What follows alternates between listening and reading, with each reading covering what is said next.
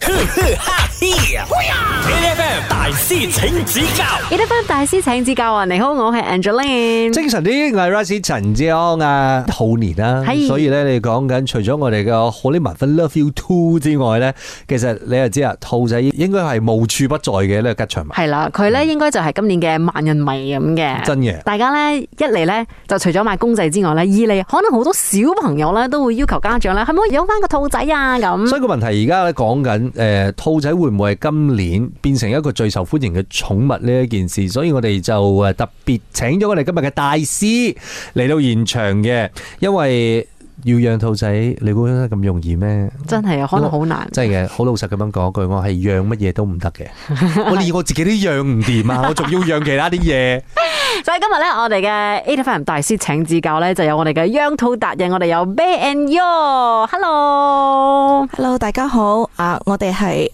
站式兔仔專賣店嘅，我係其中一個負責人阿哦 Yo。啊！阿 Yo 我係啤，係啦，阿 b 你好。其實今年會唔會兔仔係變成咗大家所所謂嘅最熱門嘅寵物選擇呢？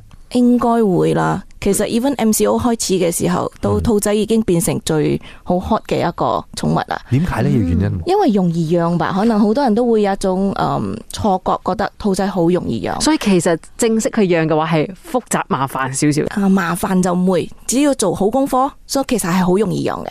係、不過我一定我做好功課，呢個係好重要嘅。你哋當初係點樣接觸到養兔仔呢件事啊？係見到好得意啊，所以諗到養，嗯但係之後先發覺到其實唔係我哋想象中咁簡單啊，所以我哋都用咗好耐嘅時間去讀好多嘅嘢，so then 去了解關於兔仔嘅嘢，我哋先至有今時今日咯。所以你你你哋兩個有冇養其他寵物，定係一開始就係養兔仔？誒、啊有養魚啦， 嗯魚係啊魚都唔 OK 係好算啦，因為 because 嗰個響誒魚缸魚都入唔邊容易咧，好煩嘅咧係魚。係我細細個都，嗰養死過啲打交魚 啊！啲水係我哋養死好多魚，我哋殺魚兇手啊！我哎哋唔係即係嘅，我覺得即係養任何一種寵物都好，其實都係一個好大嘅責任。係所以其實大家真係要養嘅話，真係要學好，你先至好做決定。嗯好啦，呢個時間呢，我哋要請我哋嘅大師嚟考下我哋先。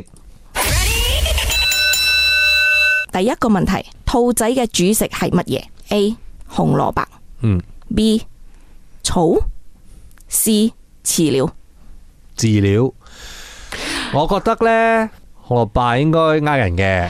唔係因為咧，一般上就咁，你睇無論 cartoon 又好啦，係啦啊又或者你去買啲公仔都好就啦。算 Love You Too 都係攞住隻紅蘿蔔係啊係嘅，啊，兔仔一定係配紅蘿蔔嘅，但係我覺得應該唔係。因為如果佢出得呢一個題嘅話唔，係，我除咗係用 logic 嚟咁諗嘅話啦，嗯其實你諗下啦，野外嘅兔仔有幾多紅蘿蔔可以食咧？同埋紅蘿蔔咧唔係喺出邊揾得到㗎，因為紅蘿蔔咧係種喺地底㗎啦嘛咪，就係咯，即係個兔仔咁佢可能可以挖得到，I don't know，犀利我未，唔係佢一睇佢一睇棵即菜。係挖到佢哋㗎，係挖地嘅。挖到㗎，挖到窿㗎， OK 掘到掘窿㗎，OK，你一個個下，咦？番薯嚟嘅，刮錯咗。唔係，但係佢如果佢真係掘到番薯出嚟嘅時候，佢食唔食番薯先？佢都一樣食番薯，係佢都會食 嘅。我覺得係會嘅。哦，OK 所以紅蘿蔔係煮食呢一件事，我就覺得唔唔係話佢唔食，嗯，佢有得揀咪食咯，佢冇得揀咩都要食。所以三個答案裏邊，其實我覺得煮食啦，真係 main 嗰個啦，我覺得三隻都食嘅，但係三樣都食嘅。煮煮食嘅，我覺得應該係草，我想保持翻啲誒童真翻少少所以。你覺得係紅蘿蔔我想揀翻紅蘿蔔啊！好？阿姐揀紅蘿蔔，我揀草。我係嗰啲寧願錯啦，我都要繼續浪漫嘅。如果我錯嘅話，陣間我可你能食就會食草係咪？草。一 陣翻嚟咧，我哋就好好問翻阿 Yo，究竟正確嘅答案係乜嘢？繼續守住 E F M。 ，Eight FM E F M 大師請指教，你好，我係 Angeline。精神啲嘅係 Rice 陳志康啊，Tony 啦，兔仔應該係會係時下最流行嘅寵物之一啦。咁、我覺得咧，誒，除咗你喺屋企會可能有啲 costume 扮下兔仔之外，今年過年應該會呃成為誒你嘅吉祥物啦。係所以咧，我哋今日咧就要請出我哋嘅養兩套達人先。我哋有啊 Ben Yo，我哋而家現場咧就有阿大師阿 Yo 嚟接受我哋嘅訪問嘅。嗯，嗱，誒，咁我哋頭先講緊一個問題啦，兔仔嘅主食其實係啲乜嘢嘢咧？ A 咧就係紅蘿蔔蘿蔔，B 咧就係草，C 咧就係飼料。咁我咧就落埋翻少少，繼續揀翻我哋嘅 Love You Two 鋪緊嘅一個 紅蘿蔔，咁我覺得應該係食草嘅，嗯因為冇錢嘅時候咩都要食噶啦。好似我哋咁係 咪？所以我哋而家嚟揭曉下正確嘅答案係 B and C 我 B and C 啊，飼料一定係噶啦，哦因為你養乜嘢都有飼料噶啦。 OK 但係誒草啊，但所以紅蘿蔔唔係主食，唔係紅蘿蔔，唔係主食，紅蘿蔔咧係咪佢哋嗰啲誒零食 treats 咁樣噶？係哦，原來哦係 stable food 因為 because 我哋講到主食，佢一定係佢嘅草係第一嘅，因為草佢差唔多我佔佢哋嘅第八十八先。咩即係一般草都得，咩草都佢得。哋有一啲兔仔適合兔仔嘅草，養兔仔嘅話咧，就一定係要買噶啦呢個草。係啱。哦，定係定係會有人係種呢個草噶？嗯唔冇呢個 Malaysia 天氣唔適合啊，哦因為佢哋雜草可能會仲多過嗰隻我哋嗯係啊種嘅係啊草。係啊係啊，再加上佢講係乾嘅你知冇？嗯，佢唔係草地嗰啲草你知冇？我諗住係草地嗰係咯，啲我都草。諗住哦喎。唔係唔係係，啊因為佢哋呢個係有經過嗰啲誒唔一樣嘅 process，佢哋會去 process，然之後整乾嗯佢，所以佢可以比較襟放啲。嗯，哇！我同你講，阿姐你其實你揀個答案咧，都有一個 sense 嘅，點啊？因為兔仔隻眼係紅色嘅。唔係，但係咁我有個問題啊。如果餐餐俾兔仔食 carrot，咁係得定係唔得噶？嗯，佢可能會長期嘅話會有營養不良嘅問題咯。And then 第二同埋佢會有甩毛嘅問題，哦，因為 because 紅蘿蔔嘅糖分比較高啲。嗯所以咧，我哋人我哋係食味精，我哋會甩頭髮。嗯兔仔嘅話，佢食甜嘅嘢，佢嘅毛孔嘅嗰個比較 active，所以佢就會一味生新嘅毛，所以佢就會造成哦一年到黑喺度甩緊毛嘅一個唔係唔假象。係，甩毛都冇相干，佢會生翻。最驚佢係秃咗 啫，冇毛啫。嗰陣時就真係 too too 啦。好啦，一陣間我哋再聽下阿 U 嚟同我哋講下關於兔仔嘅趣聞啊。繼續守住 A F M。哈嘿呀！A F M 大師請指教你得翻大師請指教，你好，我係 Angela。精神啲，我係 Rice 陳志康啊！嗱，我哋今日咧就要講下養兔仔呢件事啦，因為誒你講兔年啦，所以咧對兔仔嘅了解知多少少嘅話咧，可能如果你真係想養兔仔嘅話，會得心應手多少少。係啦，嗱，今日咧，所以我哋嘅大師咧就請出啦，我哋嘅養兔達人，我哋有 Bear and Yo，早晨。啊，大家早晨。養兔仔呢，會唔會有話大家對養兔仔呢件事情有少少嘅誒錯覺，或者係啲錯誤嘅諗法嘅？一般上啊，有好多太多啦，因為 because 我哋細路哥嘅時候，我哋日日睇魔術師嗯係拉耳仔，嗯呢個係錯嘅。哦 Bugs Bunny 食 carrot 都係錯嘅。其實要要抱兔仔或者要要要攞佢嘅時候呢，其實應該係捉邊度嘅呢？嗯，捉佢嘅前腳之後，十拔佢嘅屎忽。哦，哦前 OK 腳其實就好似抱個 baby 咁啦。係嗯，因為外比器有安全感啊，所以如果佢嘅腳佢又唔中意誒外出，佢中意有嘢，可能肯趴喺我哋嘅身嗰度，佢會比較安全感多啲。嗯會，OK，唔會有攻擊性㗎？其實兔仔冇，因為依家嘅好多新媽都係我哋自己繁殖嘅，嗯所以已經唔係嗰啲野兔，嗰啲野兔會比較惡，但係依家嗰啲住家嘅已經唔會係咁樣噶啦。因為你講而家又咪養狗都要幫我哋刷牙，其實哦需唔需要㗎？兔仔兔仔嘅牙就唔使刷啦，不過我哋愛每一日 monitor 住佢哋嘅食食慾咯，所以睇下佢有冇食啊。因為 because 如果兔仔好簡單，如果佢唔舒服嘅話，佢就會唔食嘢。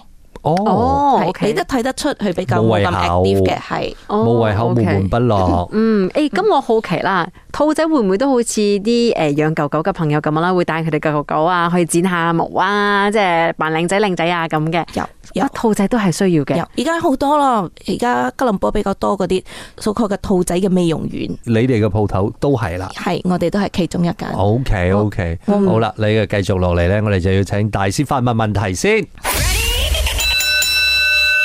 第二個問題係兔仔究竟有幾多隻牙？唔係因為咧，兔仔咧一般上你畫嘅話咧，一定要畫嗰兩隻。但係佢前面嗰兩兔仔隻牙，但係你前面嗰兩隻牙，淨係得嗰兩隻，佢點樣咬茄得呢？係咪先？嗯，話咯，你有得揀嘅。係有得揀嘅。哦有得，OK，揀你 OK A 兩隻，嗯，B 四隻 C 十四隻十四、 ，and D 二十八隻。